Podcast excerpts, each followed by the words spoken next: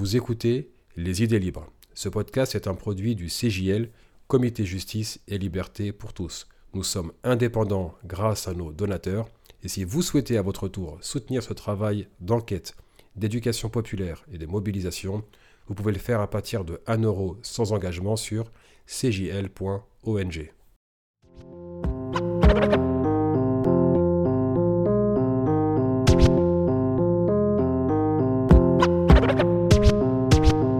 Bienvenue à toutes et à tous sur les idées libres, c'est Yasser Louati qui vous accueille toujours pour un nouvel épisode depuis la banlieue sud de Paris. Votre podcast lancé par le CJL, Comité Justice et Liberté pour tous, s'intéresse en ce moment à la guerre des drones menée par la France qui a débuté il y a euh, plusieurs années. On a vu que la France euh, voulait euh, faire de l'Afrique de l'Ouest son champ de bataille, en tout cas son champ de bataille électronique, si je puis dire, avec l'installation d'une base au Niger. Et nous allons aussi surtout nous intéresser cette fois-ci à la frappe contre un, une frappe française contre un mariage dans le village de Bounti au Mali.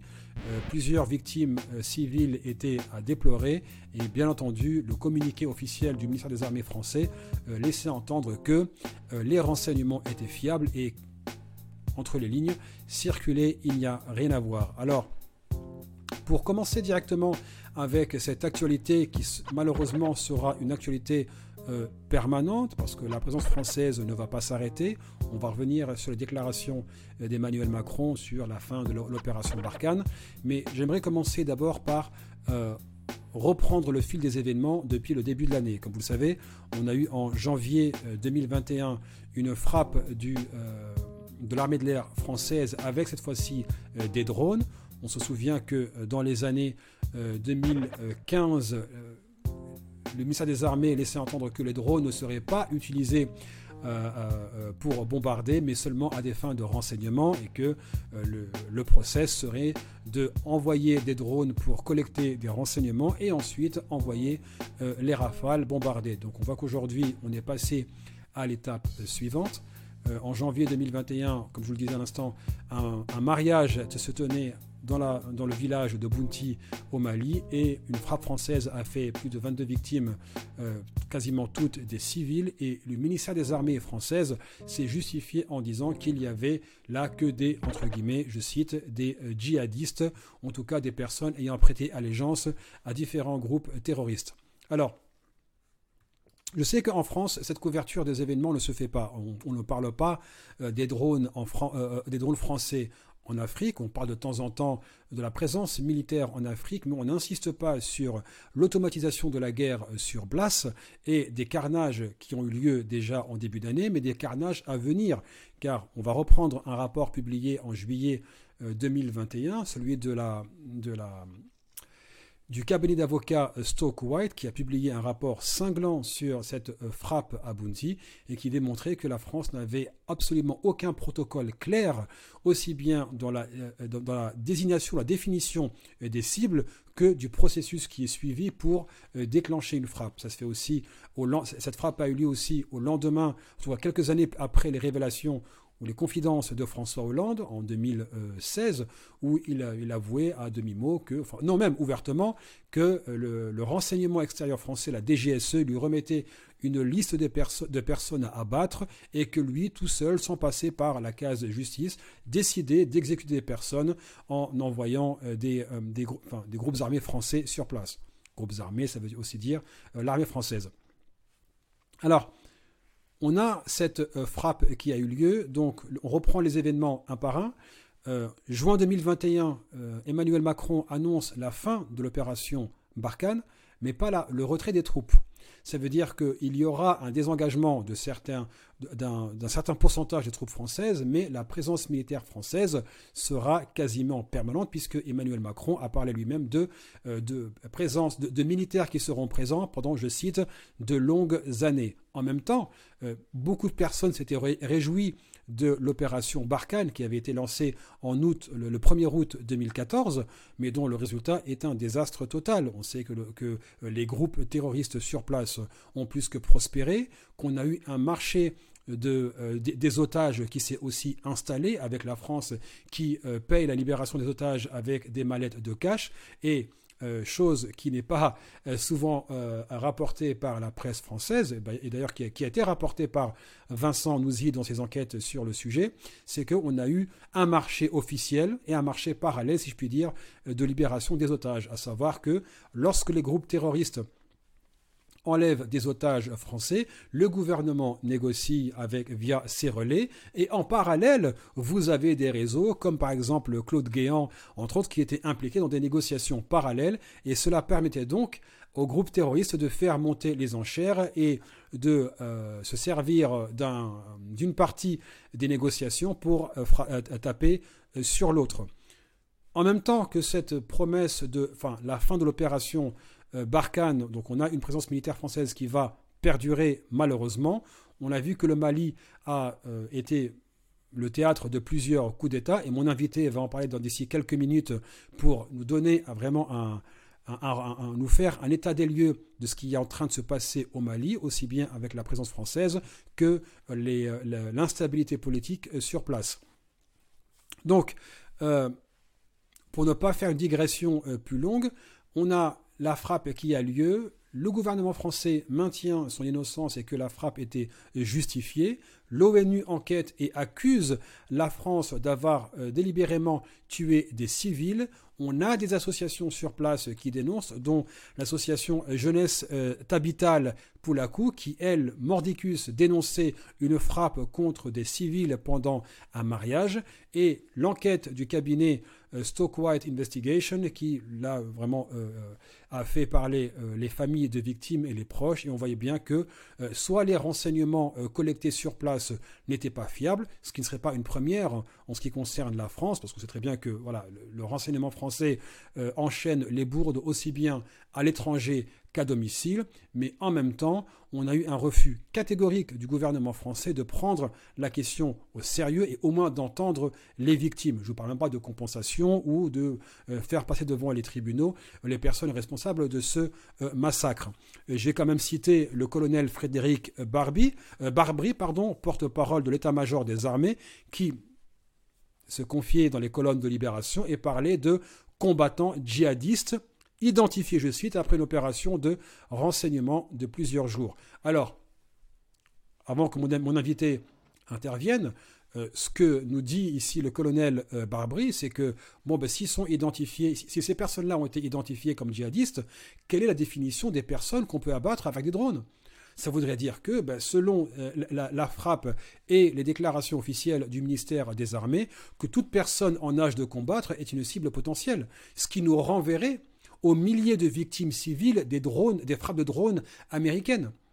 Et on a eu 20 ans pour documenter euh, la guerre des drones euh, lancée par George Bush en 2002 et qui a été le fait d'armes de Barack Obama, qu'il a accéléré avec des frappes euh, par centaines, voire par milliers, aussi bien en Afghanistan qu'au Pakistan, au Yémen et même en Somalie contre les El-Shebab.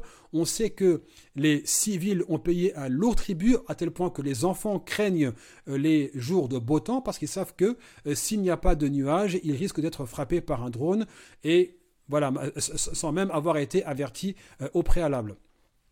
Je vais m'arrêter là pour qu'on puisse entrer dans les détails de tout ce que je vous ai annoncé à l'instant. Mon invité s'appelle Dugukulu euh, Ba Konare, qui est cofondateur de l'observatoire Kissal. Il est installé à Washington et les chercheurs sur place. Donc il nous rejoint pour nous éclairer un peu plus sur ce qui est en train de se jouer dans la région l'instabilité politique du Mali et bien entendu le rôle probablement, probablement néfaste de l'armée française euh, sur place.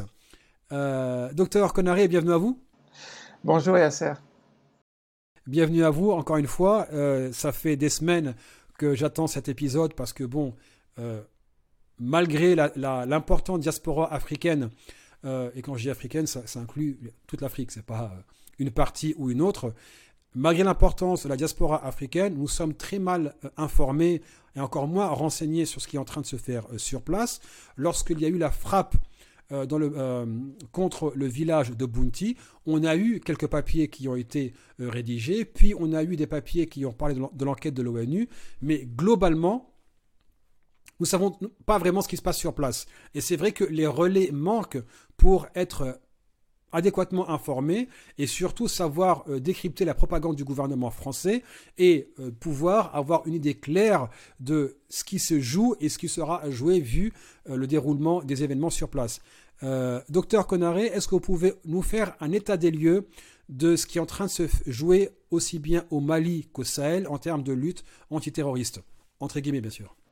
Ce qui se passe, c'est que depuis 8-9 ans environ, depuis l'effondrement du Mali en 2012, il y a de plus en plus d'actions, aussi bien par la France que par les États du Sahel. Sahel élargi, hein, pas seulement les cinq pays du G5 Sahel, donc plus le Sénégal, Mauritanie, Mali, Burkina Faso, Tchad, Niger, mais euh, aussi un peu plus au sud, Cameroun, et même les États de la côte aussi, comme la Côte d'Ivoire et le Bénin. Tous ces endroits ont été des théâtres d'attentats d'actions par les groupes armés dits terroristes euh, djihadistes, donc plutôt le fondamentalisme euh, islamique armé. Et donc suite à ça, les États se sont mis ensemble, ont collaboré avec des puissances occidentales comme l'Amérique, comme la France aussi, pour essayer de mettre en place des luttes antiterroristes. Mais la difficulté principale à laquelle on fait face aujourd'hui, c'est que les États eux-mêmes euh, ne sont pas, disons, des autorités morales pour mener ces luttes antiterroristes. On se retrouve avec des États où il y a une telle pression sur les politiques pour faire des actions que finalement eux aussi commettent euh, des impairs dans ces affaires-là et donc ils ne peuvent pas être considérés comme des partenaires fiables euh, de leurs partenaires internationaux. Donc de plus en plus, on a des attentats effectivement de la part de ces mouvements djihadistes, mais on a de plus en plus également de, de crimes euh, que moi j'appellerais des crimes de guerre commis par les armées locales. Et donc on se retrouve dans une situation où on ne peut que dénoncer ce qui se passe de tous les côtés aujourd'hui. Et le risque principal pour la suite, à mon avis, c'est qu'il y ait de plus en plus de morts et que les lignes soient totalement floues, à tel point qu'il y a une confusion sur la nature réelle de ce que sont les djihadistes. La France, enfin, via son président, ex-président François Hollande euh, et, maintenant Emmanuel Macron, ont toujours martelé que les troupes françaises étaient envoyées sur place pour apporter de la stabilité et de la sécurité. On sait que des, attentats ont eu lieu. On se rappelle celui de Ouagadougou. On se rappelle, on garde en tête les, euh, euh, attentats, enfin les, attaques meurtrières dans différentes euh, parties du Mali. La pression qui s'exerce par ces groupes sur les populations civiles. Est-ce que vous pourriez faire un bilan de l'opération Barkhane qui a quand même duré près de 7 ans? L'opération Barkhane, au début, a suscité beaucoup d'espoir parce qu'elle a succédé à l'opération Serval. Serval, c'est l'opération qui a permis de déloger euh, les mouvements euh, djihadistes du centre du Mali et du nord du Mali également, avec une espèce de grande contre-offensive menée par la France, mais qui a vraiment voulu à ce que, pour des effets d'optique, on voit l'armée malienne bien à ses côtés pour euh, symboliser que c'était vraiment une alliance contre les mouvements djihadistes. Et donc sur le coup, le Mali, euh, les Maliens, les citoyens maliens étaient contents pour la plupart. Il y a eu vraiment des scènes euh, de liesse dans les rues, avec l'accueil de François Hollande, des bébés qu'on a appelés François, euh, et Valérie aussi, le nom de la compagne à l'époque de François Hollande. Et juste après ça, il y a eu la question de savoir qu'est-ce qu'on fait. Maintenant qu'on a réussi à sauver, entre guillemets, Bamako de l'invasion qu'on a dit imminente à l'époque, même s'il faut relativiser, ça ne veut pas dire qu'il n'y avait pas de danger pour la fabrique de l'État malien mais il y a eu beaucoup de, il y a eu beaucoup d'opérations de relations publiques, on va dire, pour euh, rendre légitimes les actions de la France sur euh, le Mali. Et donc, suite à Serval, on s'est dit, il faut stabiliser cette zone, qu'est-ce qu'on peut faire? Au niveau de l'Union africaine, on a parlé du processus de Nouakchott pour permettre euh, une levée de, des armées de la région, des actions diplomatiques aussi autour de cet endroit. La France a également, avec ses partenaires des cinq pays euh, du Sahel, que sont la Mauritanie, le Mali, le Niger, le Burkina Faso et le Tchad, mis en place cette force du G5 Sahel, avec tout un commandement derrière, avec aussi un bureau qui s'occupe des questions de droits humains, qui s'occupe des questions de formation, etc., etc. Et puis, il y a aussi la force euh, Takuba, qui fait partie de la mission Takuba de manière plus générale, qui est une mission de l'Union européenne, des pays de l'Union européenne avec la France, euh, intégrée avec pour but d'aider à la sécurisation du Sahel face à la menace djihadiste. Donc on a vraiment un appareil assez massif qui est là, qui est tourné vers le Sahel, sans compter également les différentes aides bilatérales qu'il peut y avoir, comme la formation par les Américains, comme euh, l'intelligence partagée aussi. Mais est-ce que, on part pas déjà du mauvais pied, voir est-ce que l'opération n'était pas déjà condamnée? Enfin déjà, bon, on, remet en question les intentions françaises quand elle envoie des, euh, des hommes armés dans cette partie du monde. On sait que l'État n'y va pas pour faire de l'humanitaire et rendre service aux populations sur place, mais pour préserver les intérêts français. Vous me direz, c'est de bonne guerre. Par contre, est-ce qu'il n'y a pas une faute déjà stratégique majeure quand on envoie des troupes et un soi-disant euh, soutien, euh, qu'il soit euh, militaire, financier ou politique, à des gouvernements que vous venez de, décrire comme déjà défaillants Surtout que depuis, les, les 24 derniers mois, le Mali a été le théâtre de plusieurs coups d'État. Donc, est-ce que cette mission n'était pas vouée à l'échec et qu'elle était plus là pour réaffirmer la présence militaire française dans son précaré, j'ai envie de dire, euh, de l'époque coloniale, sans pour autant se soucier euh, des résultats politiques avec un extrême qui pourrait ressembler à ce que nous avons vu euh, se dérouler en Afghanistan, voilà maintenant deux semaines à savoir une présence militaire occidentale euh, massive, de, l'argent qui coule pour reconstruire des pays, en tout cas euh, des, régimes politiques défaillants, et pour à la fin bah, faire un bilan et sous la pression financière de l'opinion publique, euh, devoir plier bagage et laisser le chaos, en tout cas une, encore plus d'instabilité. Il y a eu des incompréhensions vraiment dès le départ. Les incompréhensions fondamentales pour moi, c'est sur la durée de ces opérations. On sait comment elle commence, quand elle commence, mais on ne sait pas quand est-ce qu'elle termine. C'est comme euh, la mission de l'ONU au Mali, la MINUSMA, la mission multidimensionnelle euh, de stabilisation du Mali. C'est une mission qui a été accueillie là aussi avec beaucoup d'engouement, beaucoup d'enthousiasme. Bon, c'est une mission qui a vocation à durer, mais c'est une mission qui s'assume vraiment de manière comme étant civilo-militaire. Lorsqu'on est avec Barkhane, on sait que c'est un appareil militaire avant tout, mais on ne sait pas exactement pourquoi est-ce que la mission doit être faite. Avec l'amunissement, on se dit, bon, ça peut durer pendant 5 ans, ça peut durer pendant 10 ans, mais on essaie de négocier avec soi-même en se disant que c'est quelque chose qui est nécessaire. Lorsqu'on amène des troupes comme ça, comme c'est le cas de Barkhane, euh, on se dit que bon, on va faire des accords avec des gouvernements locaux, mais ça, ça compte aussi sur la stabilité de ces gouvernements-là.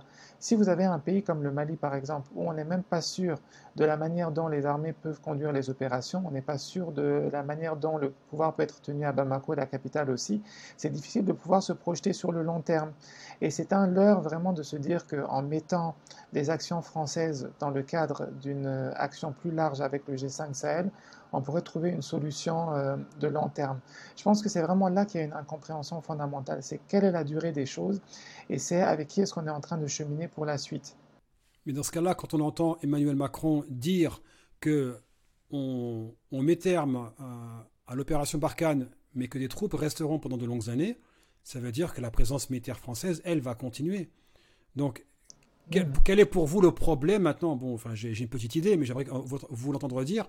Quel est maintenant le problème qui va se poser aussi bien pour le Mali que pour le Burkina Faso que pour les autres pays euh, de la région, avec une présence militaire française qui sera quasiment permanente? Une chose qui n'est peut-être pas toujours évidente, c'est le fait que ces pays-là sont engagés. Et puis il y a aussi euh, l'idée que vous nous avez fait appel, donc nous sommes là pour vous défendre mais nous sommes venus, vous n'avez pas coopéré comme il faut, la situation ne s'est pas passée comme on, avait l'impression qu'elle allait se passer, et finalement on a perdu, et c'est un peu de votre faute à vous. Donc ces pays-là, se voit assister, mais se voit aussi comme étant euh, pointé du doigt en disant c'est votre faute à vous tout ce qui est en train de se passer. Et pendant ce temps-là, la France euh, parvient quand même à expérimenter ce qu'il y a au niveau de son arsenal. La France mène sa propre guerre, qui est une guerre que je trouve totalement légitime contre le terrorisme, mais malheureusement, c'est une guerre dans laquelle les opinions des pays euh, concernés ne sont pas des opinions dont on tient réellement compte.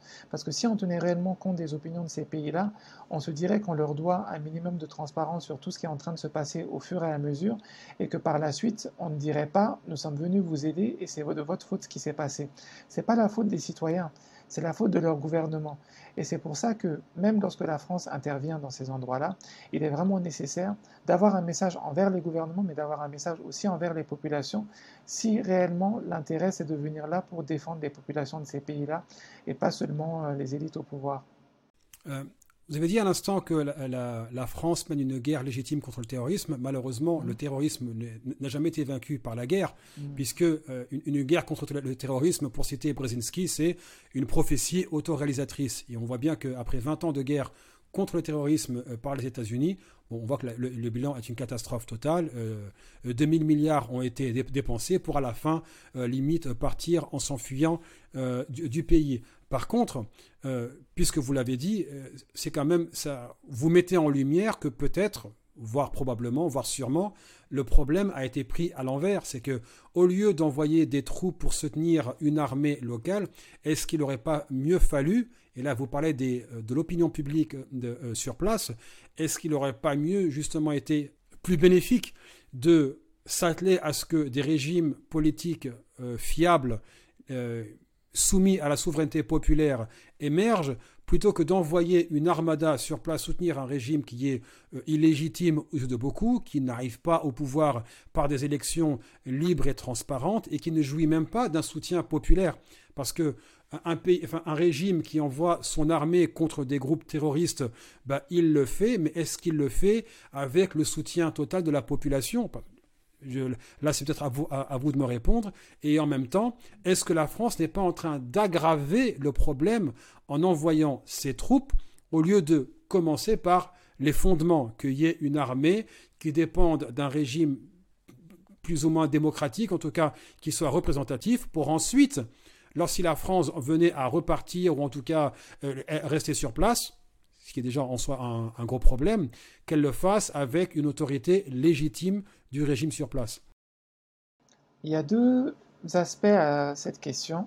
Le premier aspect, c'est que la France, si je prends le cas du Mali, qui est l'épicentre de ces violences-là et de l'organisation de ces différents groupes djihadistes, c'est qu'après le coup d'État de 2012, et après l'opération Serval aussi, il y a eu un engouement, un désir vraiment fort d'organiser des élections pour qu'il y ait un régime au pouvoir à Bamako. Pourquoi avoir un régime au pouvoir à Bamako qui est juste une relative euh, légitimité? C'est parce que là, on peut dire on est en train de collaborer avec des interlocuteurs crédibles. Si on collabore avec une junte qui est au pouvoir, c'est-à-dire qu'on n'est pas nous-mêmes en train d'être dans une position morale claire. On est en train d'aider les gens qui ne sont pas des acteurs du bien de manière juste, de manière claire et transparente. Et donc, de ce fait-là, il fallait organiser les élections avant tout. Et donc, malheureusement, des élections qui sont organisées comme ça, de manière si rapide sont des organisations dont on ne peut pas vraiment euh, être sûr de leur qualité et du fait que les puissances, euh, les, pouvoirs qui en, qui en ressortent au niveau politique soient des pouvoirs auxquels on peut faire totalement confiance. Donc je trouve que là, il y a eu un problème où la France a voulu avoir des partenaires clairs, mais la manière dont ça s'est fait, ça ne pouvait pas euh, augurer qu'on ait des régimes qui soient vraiment ceux qui auraient dû y avoir si on avait pris réellement le temps d'organiser des élections comme il fallait, également qu'il y ait des concertations nationales au Mali on est parti euh, d'un point de vue euh, de belligérant avec l'idée qu'il faut régler un problème et que donc pour régler ce problème, il faut s'assurer que le casting est bon, mais on ne peut pas forcer le casting malheureusement. L'autre aspect que je vois sur cette question de guerre, c'est que si on veut mener une guerre, une lutte et gagner contre le djihadisme, il faut que ce soit quelque chose qui ne passe pas que par les armes. Il faut que ce soit quelque chose qui soit vraiment intégré, que ça passe par des actions sociales, ça, parle aussi par des, ça passe aussi par des actions politiques, et qu'il y ait vraiment une discussion sur ce que c'est que le djihadisme et qu'est-ce que ce n'est pas non plus, qu'est-ce que ça représente pour les pays qui sont en proie à ces attaques de la part de groupes terroristes. Et donc pour ce faire, il y a tout un travail sociologique, un travail d'historien aussi à faire et parler aux populations. C'est pour ça que c'est très difficile pour... Euh, en tout cas au point de vue d'un sahélien, d'entendre dire qu'il ne faut pas qu'il y ait de négociations avec les mouvements djihadistes, parce que ces mouvements djihadistes sont quand même des mouvements qui sont basés avant tout dans les pays du Sahel, sont des mouvements qui sont constitués de gens qui sont en grande majorité du Sahel, qui sont sortis vraiment du tissu sahélien. Et donc, si on a envie de faire une vraie guerre, on ne peut pas faire l'économie de tout ce qui n'est pas militaire, tout, ce qui n'est pas physique. C'est vrai que là-dessus, vous ouvrez le, champ à une question qui fâche, c'est est-ce que, au nom de cette prétendue guerre contre les groupes euh, terroristes sur place, on n'est pas justement, avec ces frappes, euh, euh, déjà cette présence militaire, ces frappes contre les civils et cette impunité manifeste des troupes françaises sur place, je ne vous parlerai même pas des, scandales liés aux, violences sexuelles et à la torture sur place, est-ce que justement la France n'est pas en train de donner du crédit à ces groupes-là pour qu'ils puissent recruter aller dire à une personne qui vit dans un village ou qui a subi un bombardement où des dizaines de personnes ont été euh, tuées par des frappes françaises, aller lui dire que que la France est là pour l'aider et que la France est là pour le protéger. Donc maintenant, ma question à vous, c'est ne craignez-vous pas justement que la présence française et ses frappes, justement, n'aident le, je veux dire, le, le narrative, le, le discours public de ces, voilà, de ces groupes-là pour recruter à plus grande échelle. Et encore une fois, pour, euh, euh, je fais le parallèle avec la communication de Daesh euh, via son, son site en ligne, Deber, où il disait déjà en 2015 ou, fin 2014 que les attentats devaient servir pour faire couler le sang en Occident, mais aussi pour accélérer les campagnes de recrutement en surfant justement sur les politiques qui seraient menées contre les populations musulmanes en Occident. Qu'est-ce que vous répondez à une personne qui vous dit euh, Ouais, mais euh, c'est en train d'alimenter le recrutement Vous serez d'accord ou pas?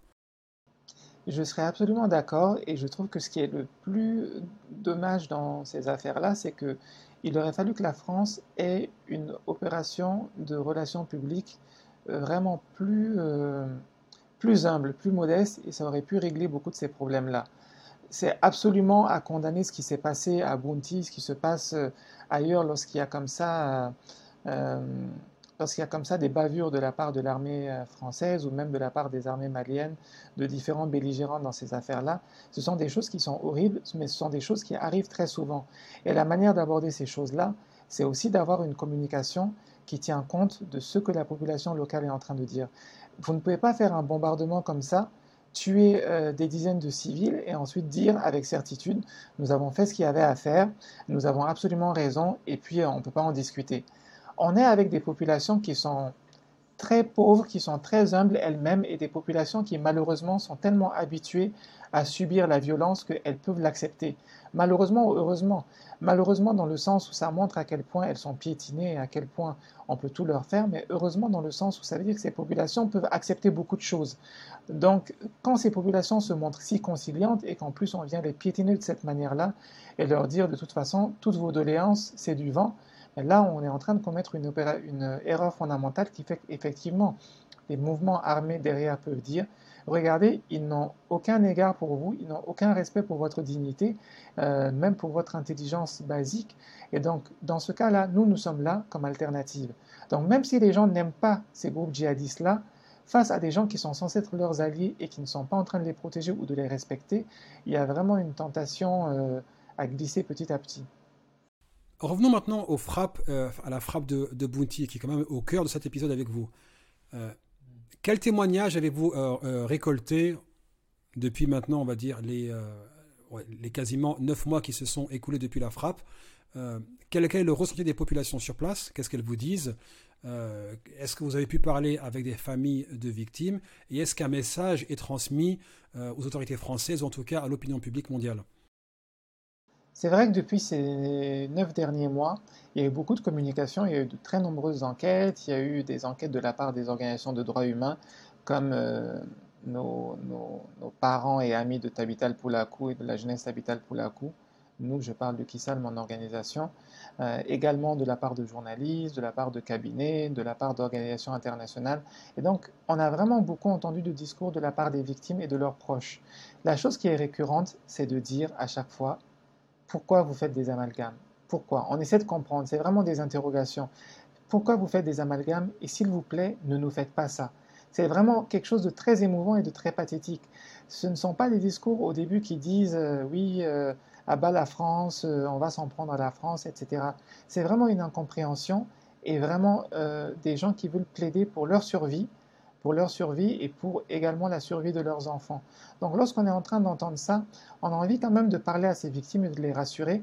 Mais comment les rassurer lorsque aujourd'hui la France leur fait une chose, le lendemain le Mali aide à nier euh, ce qui leur est arrivé et en plus les soldats maliens eux-mêmes vont commettre des, euh, des, atrocités.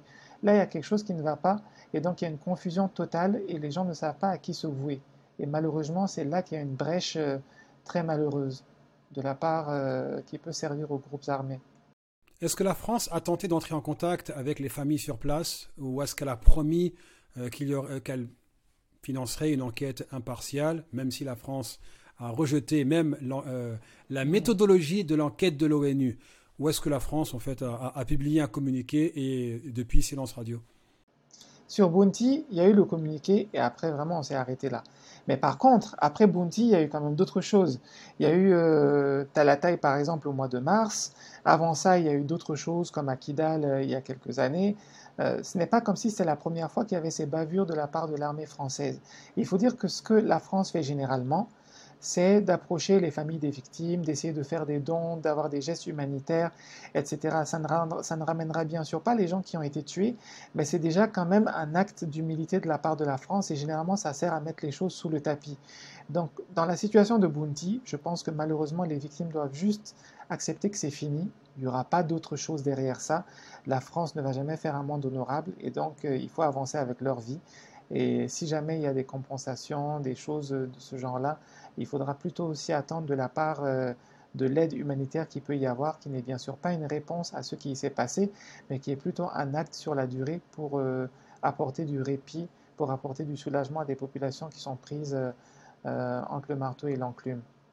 Est-ce qu'il y a quand même des groupes ethniques qui peuvent soutenir la présence française pour lui accorder une certaine légitimité, j'ai pas envie de dire populaire, mais en tout cas pour dire voilà, l'armée française est quand même accueillie par ce groupe ethnique? La deuxième partie de ma question, euh, c'est si justement il y a un groupe qui accueille l'armée française et que l'armée française commet des crimes de guerre contre des civils, un autre groupe ethnique va se sentir lésé. Et donc ça pourrait créer des tensions entre ces différents groupes. Est-ce que c'est le cas là-bas? Le problème principal qu'il y a, c'est qu'aujourd'hui, la société civile est très faible dans les zones euh, en proie aux violences. Et comme la société civile est faible, ce sont les groupes armés qui font un hold-up sur l'opinion publique. Donc si vous partez dans un endroit comme Menaka aujourd'hui, Menaka qui est au nord du Mali, qui est la capitale d'une région nouvelle créée il y a seulement quelques années, mais qui est vraiment l'un des endroits où les groupes armés terroristes sont très, euh, sont très puissants, vous avez un groupe comme le MSA, le Mouvement pour le Salut de l'Azawad, qui est un mouvement euh, dirigé avant tout par euh, des Touaregs, plus spécifiquement des Touaregs de cette zone-là, et donc, ces trois règles-là, ce qu'ils disent, c'est nous sommes en train de faire une guerre contre le terrorisme. Il ne s'agit pas d'une guerre que la communauté Touareg est en train de mener de manière générale, c'est une guerre qui est menée par les gens de ce groupe armé-là, qui eux s'identifient en tant que Touareg. Ça fait une espèce de collusion dans laquelle on pourrait penser que les Touaregs sont là, étant des alliés indéfectibles de la France, et ça identifie malheureusement les populations civiles comme étant les boucliers, euh, un peu la chair à canon qui est là, qu'on peut mobiliser à chaque fois, dont on peut mobiliser euh, le discours en disant nous on a la légitimité parce qu'elle nous vient de ces populations-là, mais les populations n'ont pas le choix. Elles n'ont pas de mouvement euh, de la société civile qui peuvent être là pour les accompagner. Elles n'ont pas non plus voix à ce qui est en train de se passer à Bamako. Et finalement, ces mouvements-là, ce sont les mouvements qui ont signé les accords de paix de 2015. Ce sont les mouvements qui ont été là euh, aux tables pour parler à Alger avec le gouvernement malien, avec les Nations Unies, avec les différentes parties qui étaient là. Et donc aujourd'hui, euh, ils sont habilités à se porter comme étant les représentants de la population. Et donc, chaque fois qu'il y a un problème entre ces groupes armés et les terroristes, bien sûr, pour les terroristes, euh, c'est quelque chose euh, qui ne peut être qu'à leur avantage parce que eux peuvent dire regardez ces gens-là sont avec les croisés. Ils sont avec les ennemis de la religion ils sont en train de s'en prendre à nous et en plus ils sont avec des gens qui commettent des bavures. Donc eux il faut s'en prendre à eux il faut les abattre. Et donc ces mouvements euh, djihadistes prennent dans le recrutement chez les populations qui ont été lésées, qui ont été attaquées par les groupes armés euh, et aussi qui ont été victimes de bavures de la part de l'armée malienne ou de l'armée française, les alliés de ces mouvements-là. En recrutant chez ces gens, ça crée aussi une cible dans les communautés où le recrutement se fait, où désormais on recrute chez des peuls en disant euh, il faut vous en prendre à ces gens-là, c'est eux qui vous ont fait du mal. Et donc ces peuls-là sont identifiés comme étant des ennemis de groupes armés Touareg. Ça fait des tensions où on se dit finalement c'est une guerre entre Touareg et entre Peuls, alors que finalement ce sont des questions de proxy et aussi il y a des petits arrangements au niveau local. Si le MSA a envie de se redorer, de redorer un peu son blason, le MSA a envie de dire qu'il a une légitimité populaire, donc euh, il a tout intérêt à combattre auprès de la France et à dire qu'il est l'allié de la France parce que la France a de l'armement la France a de la puissance derrière elle, et donc cheminer auprès de la France, c'est aussi pouvoir rééquilibrer le jeu de pouvoir au niveau de Bamako. Et malheureusement, les civils sont les perdants sur tous les plans, et lorsque des Peuls tuent des Touaregs, euh, il ne les tue pas juste parce que ce sont des Touaregs, il les tue parce que ce sont des gens qui sont proches du MSA. Lorsque les Touaregs tuent des Peuls, il les tue en se disant que ce sont des proches des djihadistes aussi.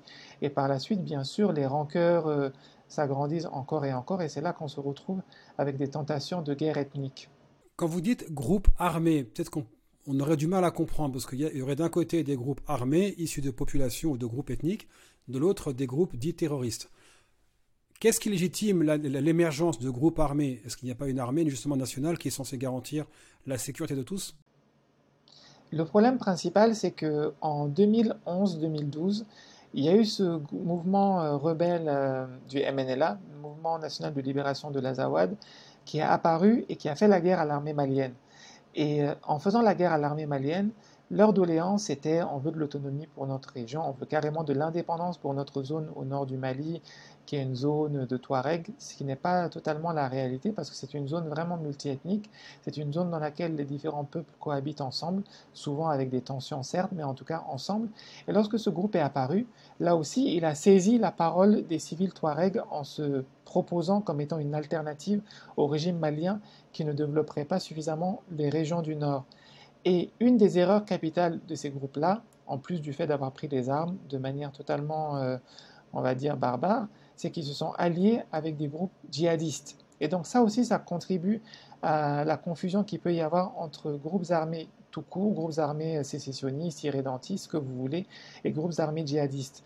Parce que comme les deux ont cheminé ensemble, on ne fait plus la différence. Et c'est ce qui fait que dans un premier temps, ce sont les Touaregs qui ont été confondus avec les djihadistes. Parce qu'on a dit, c'est eux qu'on a vu venir ensemble. Il y a eu des communiqués de la part des groupes armés Touaregs disant euh, nous avons vaincu l'armée malienne, nous avons tué des soldats de l'armée malienne qui sont des envahisseurs de chez nous.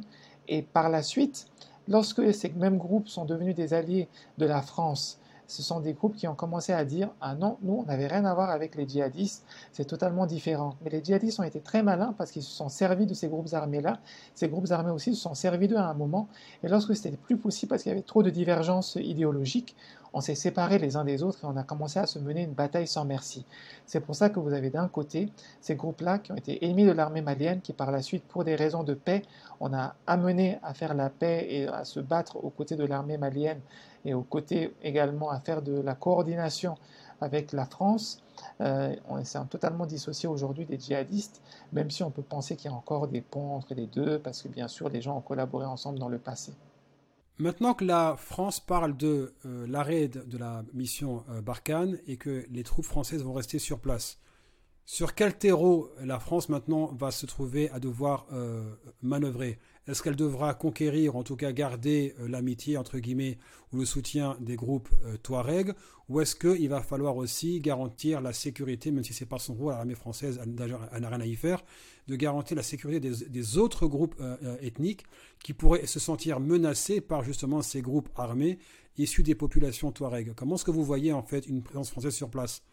Avec le passif qui est celui des frappes contre les civils et déjà une présence qui n'est pas nécessairement euh, bien vue. Sans doute la France va donner plus de responsabilités à ses partenaires sur le terrain, aussi bien l'armée malienne que les groupes armés signataires des accords de paix, mais c'est quelque chose qui est très... Euh, c'est très, très fin ce qui va se passer. C'est-à-dire que ces groupes armés-là ont envie d'avoir plus de légitimité. Donc l'armée malienne, les groupes armés vont toujours dire oui, laissez-nous faire les choses, mais aidez-nous. Laissez-nous faire les choses et aidez-nous. Et l'armée française, quand même, son but, ce n'est pas d'être là de manière euh, perpétuelle, éternelle. Euh, et également, c'est très important pour l'opinion française de signifier que on va donner le, relais à ces armées nationales. Nous n'allons pas engager autant d'hommes de nos armées, nous n'allons pas laisser mourir autant de gens de nos armées, et eux, on va les laisser prendre les devants.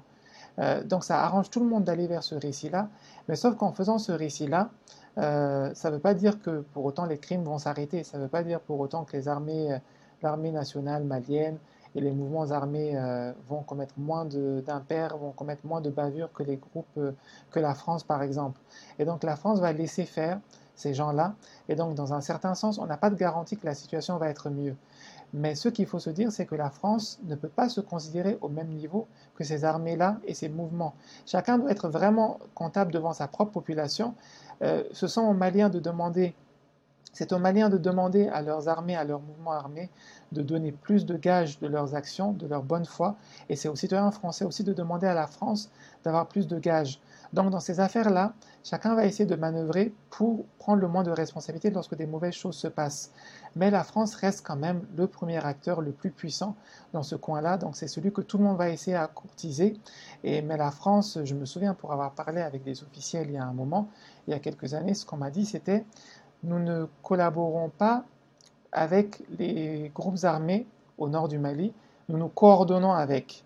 Donc le langage est très particulier, c'est quelque chose dans lequel la France prend ses distances et dit finalement, si eux ils font des bavures, s'ils commettent des impairs, ce n'est pas notre faute à nous. Nous on est là en backup, on est là pour appuyer. Et c'est pour ça que la France a de plus en plus intérêt à quitter le champ de bataille et à faire une bataille qui sera beaucoup plus à distance avec des frappes, avec des drones qui sont là, avec des drones qui soit vont contribuer à l'effort de guerre de la France directement, soit qui vont faire du travail d'intelligence qui peut servir avec les alliés de la France sur le terrain. Ce qui ne veut pas dire que c'est un travail qui est inutile, parce que les armées quand même sont là pour défendre les civils, ce ne sont pas des armées euh, malveillantes. Euh, on parle là des, défauts de ces armées-là, parce que c'est ce qui est le plus saillant aujourd'hui, c'est ce qui fait les problèmes. Lorsque ces armées fonctionnent, tant mieux, c'est bien, c'est leur travail, et lorsqu'elles ne fonctionnent pas, c'est notre rôle à nous de dire ce qui ne va pas et ce qui peut être amélioré.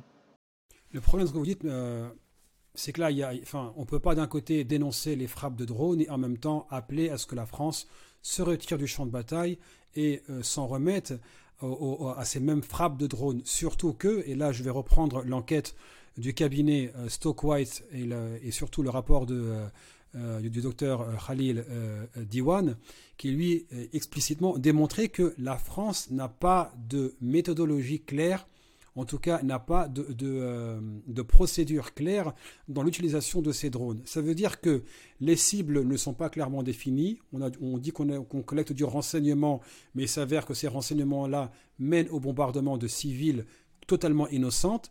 En même temps, on a une opacité totale sur comment ce que ces frappes sont décidées. Encore une fois, on a un président qui déclare je reçois une liste du renseignement extérieur et je décide tout seul de qui doit être exécuté.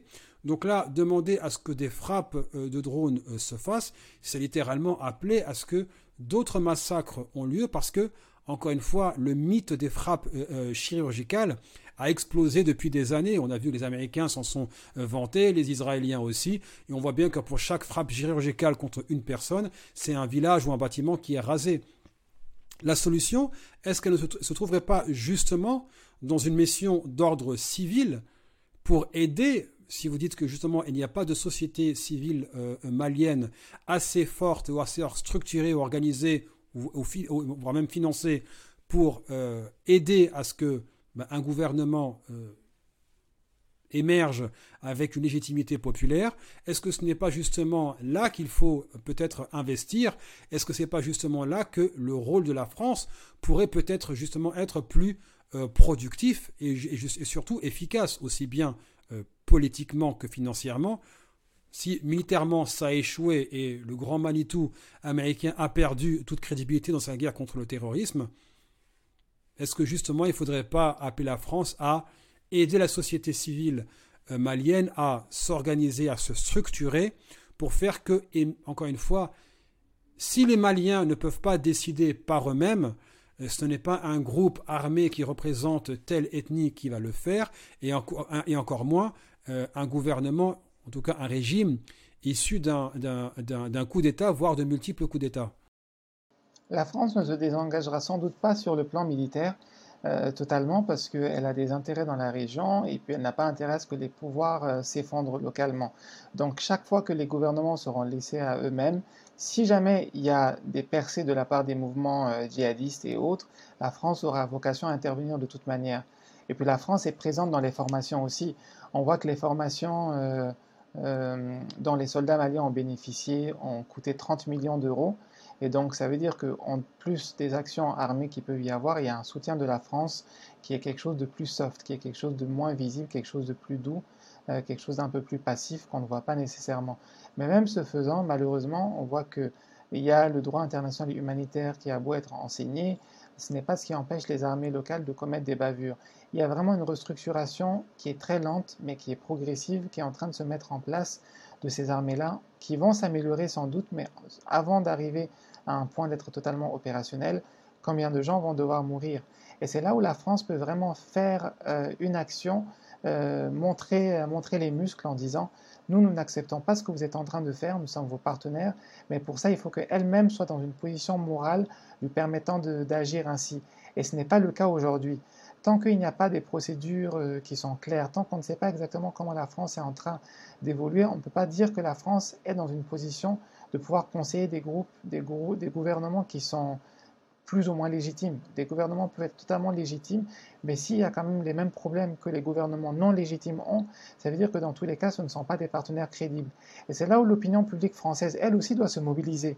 Non seulement parce que euh, ce sont des soldats français qui sont déployés, que donc chaque fois que ces soldats meurent, ce sont des citoyens français aussi qui, meurent, ce sont des ressources françaises aussi qui sont gâchées, mais en plus, par esprit de solidarité, par esprit de moralité au niveau international, je pense que la société civile française, elle aussi, doit se mobiliser et dire ce qui est en train de se passer avec nos partenaires, c'est quelque chose qui n'est pas possible, c'est quelque chose qu'on ne doit absolument pas accepter. Et il faut qu'on leur montre que si ils veulent que la, collaboration continue entre eux et nous, euh, il y a un moment, on va tracer une ligne rouge. Et euh, l'un des problèmes principaux aussi de l'action française dans ces endroits-là, c'est qu'on se demande qui est là pour arbitrer ce que la France fait, qui peut taper sur les doigts de la France, si ce n'est pas la société civile française? Et plus tôt cette année, il y a quand même eu euh, la Cour euh, européenne des droits humains qui a rappelé que l'Allemagne, lorsqu'elle était en Afghanistan, a commis des bavures également. Et donc il n'y a eu aucune suite face à ce que l'Allemagne a fait. Donc en rappelant ça, il y a un précédent qui a été créé. L'Allemagne ne rendra peut-être pas compte de ce qui s'est passé, mais la France aussi ne le fera peut-être pas, mais on est à un niveau européen où on doit saisir de plus en plus et ça doit être quelque chose de possible également au niveau des Nations Unies. On a parlé société civile malienne qui est en manque de ressources, voire de, je veux dire de, structuration.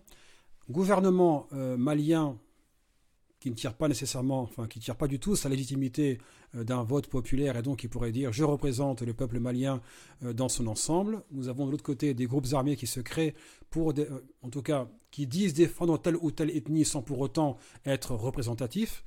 on a parlé de l'opinion publique française.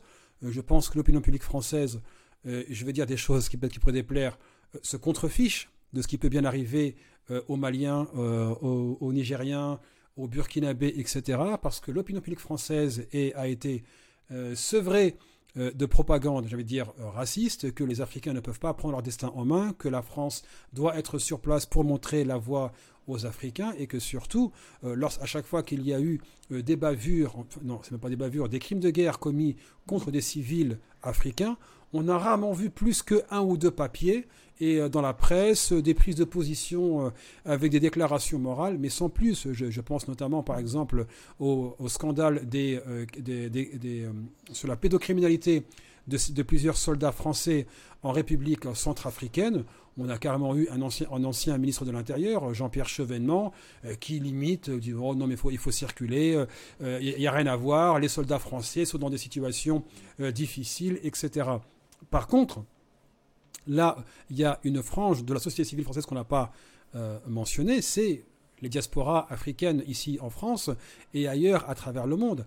Et quel message vous leur envoyez ou, quel message pouvez-vous relayer, euh, soit envers, soit de la part des diasporas euh, maliennes, burkinabées, nigériennes, mauritaniennes, etc., face à, ce qui est en train de se passer, parce qu'à un moment, on ne peut pas prendre la parole à la place des Maliens.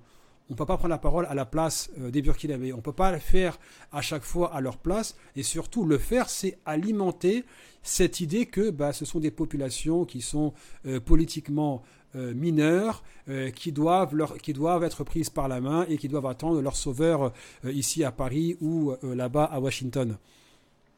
Que direz-vous? Chacun doit, faire chacun doit faire, je pense, ce qu'il est en mesure de faire et ce que moralement il peut faire. L'avantage que les diasporas ont, c'est qu'elles sont, elles portent les deux casquettes. Moi, ce que je veux dire aux diasporas, c'est que vous êtes malien, vous êtes mauritanien, vous êtes sénégalais, mais vous êtes français, vous êtes américain, vous êtes belge aussi. Donc, en tant que tel, il y a des choses que vous pouvez faire que ceux qui ne sont que maliens, ceux qui ne sont que sénégalais ne peuvent pas faire. Il y a des choses auxquelles vous êtes sensibles, que vous comprenez, que les autres ne peuvent peut-être pas comprendre. Donc instruisez-vous et parlez aux gens autour de vous et essayez vraiment de peser sur un plan politique.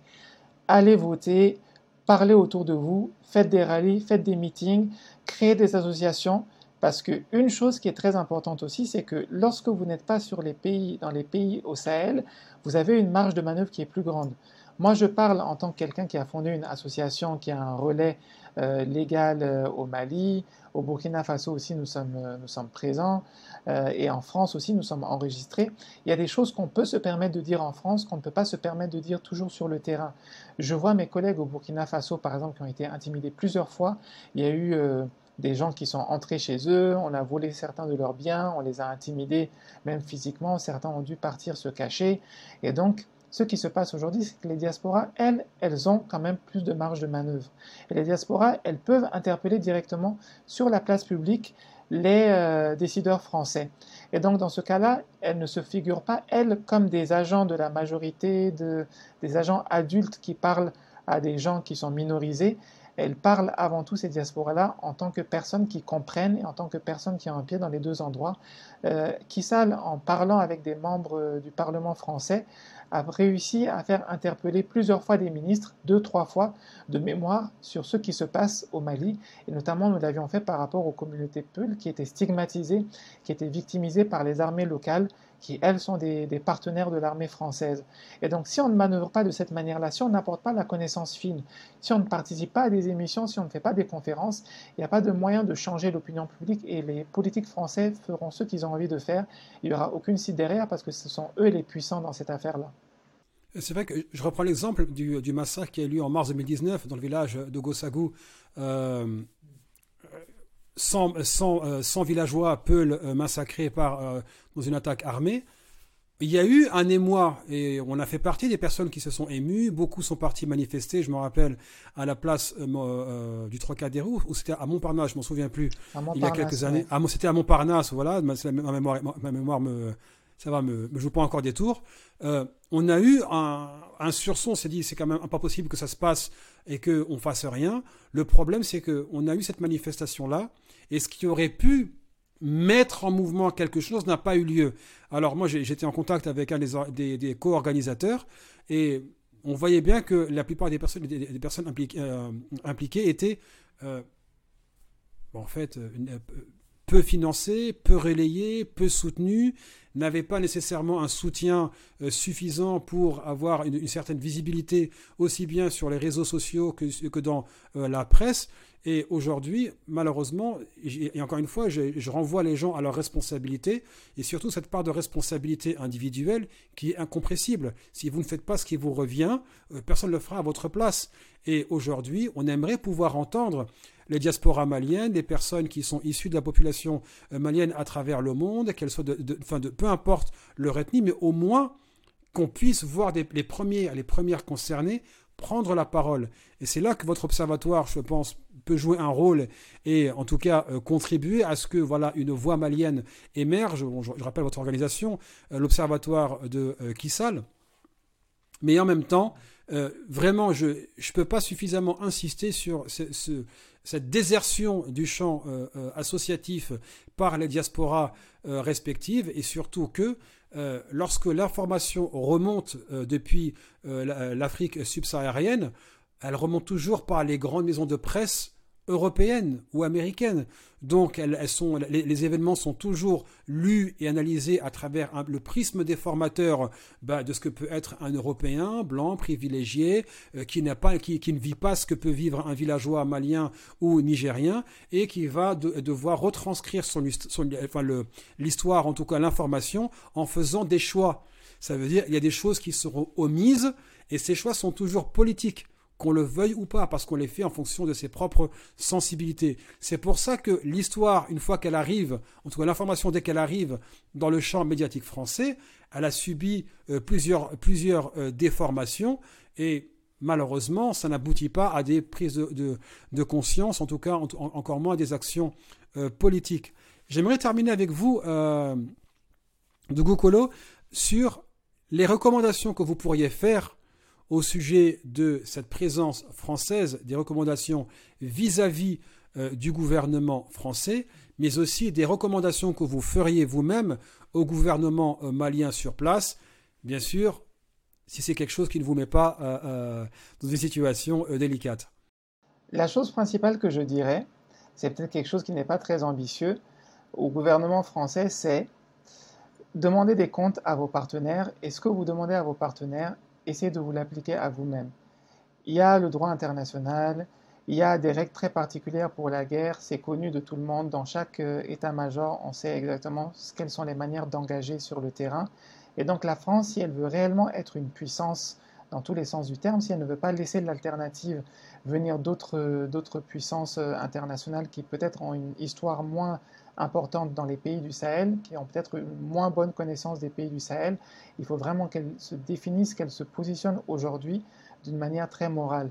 On sait que la Turquie va être très présente euh, en Afrique, on sait que la Russie aussi, on sait que la Chine aussi. Et bien sûr, si ces pays viennent avec des alternatives qui sont intéressantes, bien sûr que les pays du Sahel vont manœuvrer avec eux mais quand même, nous n'avons pas les mêmes diasporas dans ces pays-là. Nous avons une diaspora qui est en France, nous avons une relation historique qui est très douloureuse, mais qui est une relation qui existe aujourd'hui, qui fait que nous avons beaucoup de ressortissants les uns chez les autres. Donc, de ce fait-là, je pense que la France doit des choses euh, au Mali, au pays du Sahel. Ce n'est pas seulement une question de la France qui vient en tant que sauveuse, en tant que sauveur blanc, comme d'habitude pour aider euh, les petits-enfants euh, africains des anciennes colonies, c'est aussi que la France a une responsabilité dans les déstabilisations qui se passent aujourd'hui à travers le monde et au Sahel. Et donc de ce fait-là, il faut vraiment faire un choix qui est de dire, nous en tant que la France, on veut être une puissance dans tous les sens du terme, on a envie d'aider nos partenaires à se hisser, et donc on se fixe nous-mêmes de faire les choses comme il faut, on se coordonne avec d'autres si c'est nécessaire, on ne considère pas que c'est notre chasse gardée à nous. S'il faut travailler avec les Russes, avec les Turcs, avec les Américains, nous allons le faire, nous allons nous coordonner nous aussi comme on demande aux autres de se coordonner entre eux, mais nous exigeons euh, de la part de nos partenaires sur le terrain d'être euh, rigoureux avec leurs armées et de demander la justice pour leurs propres armées. Lorsque le coup d'État a eu lieu au Mali en août de l'année dernière, août 2020, c'est poser la question de savoir est-ce que maintenant les abus vont arrêter, vont s'arrêter contre les civils. Et si jamais de nouveaux abus se passent, de nouveaux crimes sont commis par euh, l'armée malienne et par, euh, par ses alliés, certains groupes armés, euh, officiels ou non officiels, est-ce que le gouvernement malien va taper du poing sur la table? Mais le problème, c'est que lorsque vous faites un coup d'État, vous êtes dans une situation très fragile et des membres de votre armée aussi sont dans des situations dans lesquelles vous devez essayer de les apaiser. Et donc, c'est difficile de rendre la justice en même temps que vous essayez de courtiser les gens.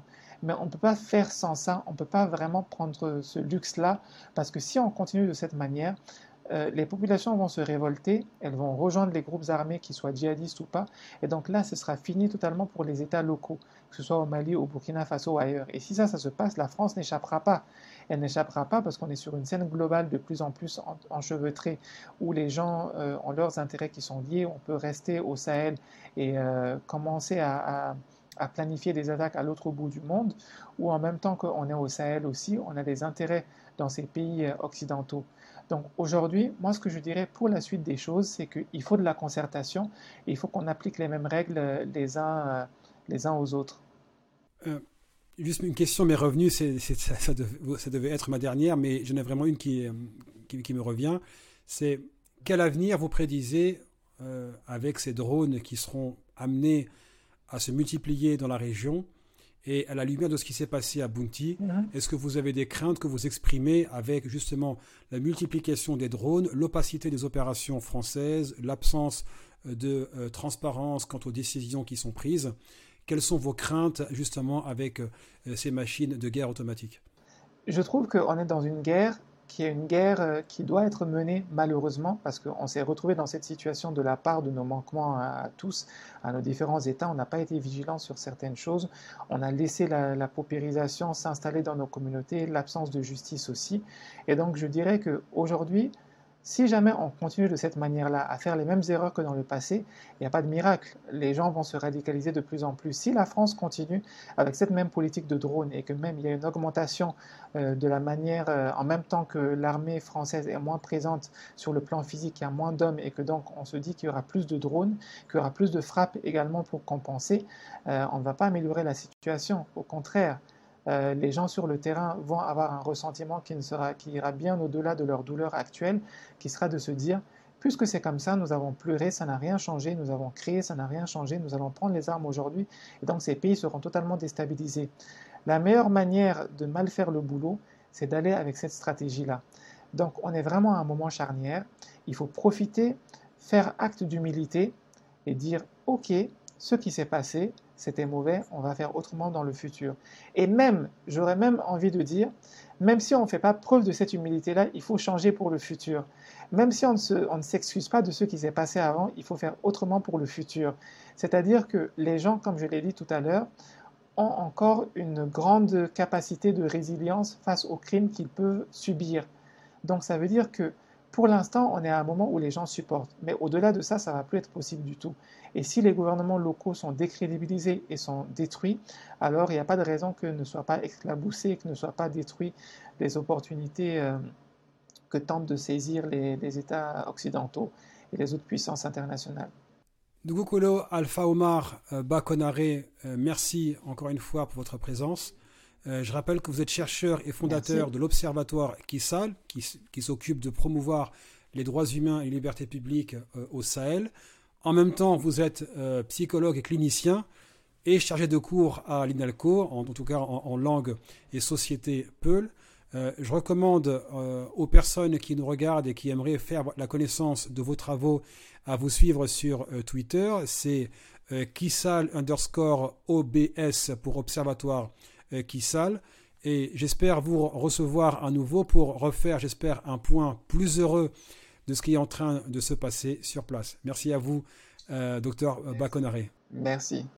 Quant à vous, chers auditeurs et auditrices, merci à vous pour votre fidélité.